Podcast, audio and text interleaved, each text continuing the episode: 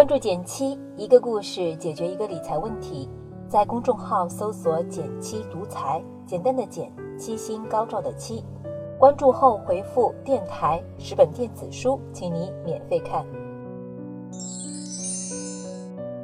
前些日子收到好友大 C 的一条微信，记了大半年账的他，周末没事做了个阶段性盘点，却被自己的开销惊呆了。八个月。我花了八万八千块，比我的工资还要高，难怪总是存不下钱。想来也是，平时零散的小钱花起来没什么痛感，往往到了年底，看着空空如也的银行卡和数额巨大的支付宝年度账单，才发现自己竟然那么能花。不知道各位有是否算过，你一年要花多少钱，以及钱都花去哪儿了？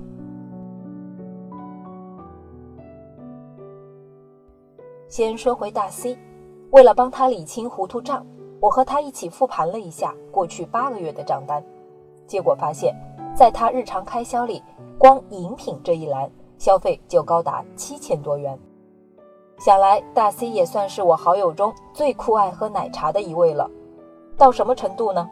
一天一杯不管够，经常要喝两杯，午餐过后一杯，下班后再来一杯。久而久之，他练就了一身奶茶品鉴的独特技艺。众多品牌中，最爱喜茶，一点点次之。要他说，喜茶的茶汤最为鲜甜，混合独特果香，再辅以冰糖，喝多了都不涩口。只可惜单价太高，他只能靠一点点之类的低端品牌调剂一下。问起他每天在奶茶上的开销，不多不多，一天最多也就三十吧。但真要按这个数计算，拉长到一年的时间里，光在奶茶上，大 C 的开销就要超过一万元。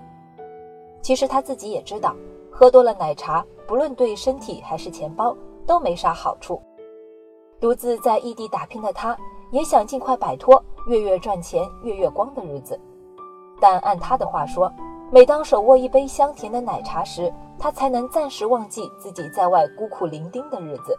存钱什么的，还是等有钱了再说吧。可是等这次盘点一做，他就有些坐不住了。原来每天喝杯奶茶的小钱，日积月累，竟也成了大开销。大 C 开始下定决心改变自己的消费习惯，但从哪入手呢？我给他支了个招。其实和大 C 一样，我们很多人都容易忽略自己每天点点滴滴的小花费，总觉得这点小钱并不能影响自己的经济状况。同样的，我们也经常嫌自己赚的太少，交个房租、还个贷款就一贫如洗，哪还有额外规划的余地呢？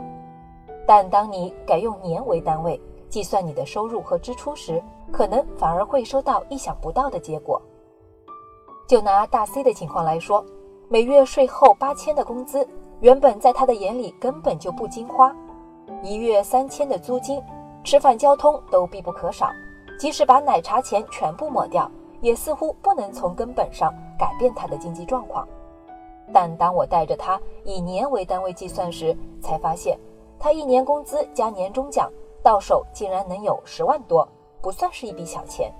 与此同时，我们也发现，如果按一天三十元来算，他光奶茶这一项就要喝掉年收入的十分之一。算到这儿，大 C 发誓要怒戒奶茶。同时，着手给自己做个年度开支规划。对于像大 C 这样离家工作的人来说，房租是绕不开的开销大户，也是最容易影响生活质量的部分。一般来说，拿年收入的百分之三十到四十来租房是相对合理的价格区间。大 C 目前的租金开支大约占年收入的百分之三十五，通勤时间也能控制在一小时之内，再加上周边配套也比较完善。基本上是在自己经济能力允许的情况下，挑选了相对舒适的居住条件，他已经很满足了。抛开这一项之外，他给自己年度开支做了三重改变。首先，拿出年收入的百分之十来投资健康，毕竟身体才是持续赚钱的本钱。为此，大 C 先是入手了一双跑鞋，重启自己的跑步计划，又开始认真研究个人保险的配置，计划在年内为自己做足保障。接着拿出年收入的百分之十作为破例消费基金。这笔钱就来自于他原来每天喝奶茶的那百分之十。与其贪图一时的味觉快感，不如买些真正能提升生活质量的好东西。比如，他看中许久的一个乳胶床垫，近千元的价格让他犹豫了好久，迟迟留在购物车里不敢下手。现在他决定把未来节省下的奶茶钱用于这一类高质量消费中，让自己实现从及时享乐到延迟满足的转变。最后，我还是建议他再拿出个百分之十来做点储蓄和投资。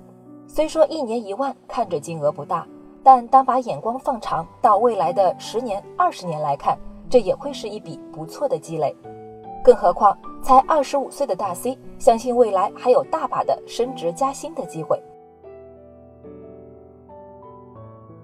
经过这么一规划，大 C 才发现，好的生活并不是非得等到有钱了才能过上，而是要去主动规划的。原本他是个一直会把“等我有钱了”挂在嘴边的人，也常会把生活的诸多不顺都怪在钱不够多上。但当他试着从一年甚至更长远的时间维度去看待自己的收支状况，并重新计划后，反而减轻了内心的焦虑。虽然这只是好友的个例，但在我看来，月薪三五千也好，过万也罢，都可以参照这个思路，给自己做个年度开支计划。就像站得高才能望得远一样，有时眼光放得长远些，也更容易看清自己的问题所在。好了，今天就到这里啦。右上角订阅电台，我知道明天还会遇见你。微信搜索并关注“减七独裁公众号，记得回复“电台”，你真的会变有钱哦。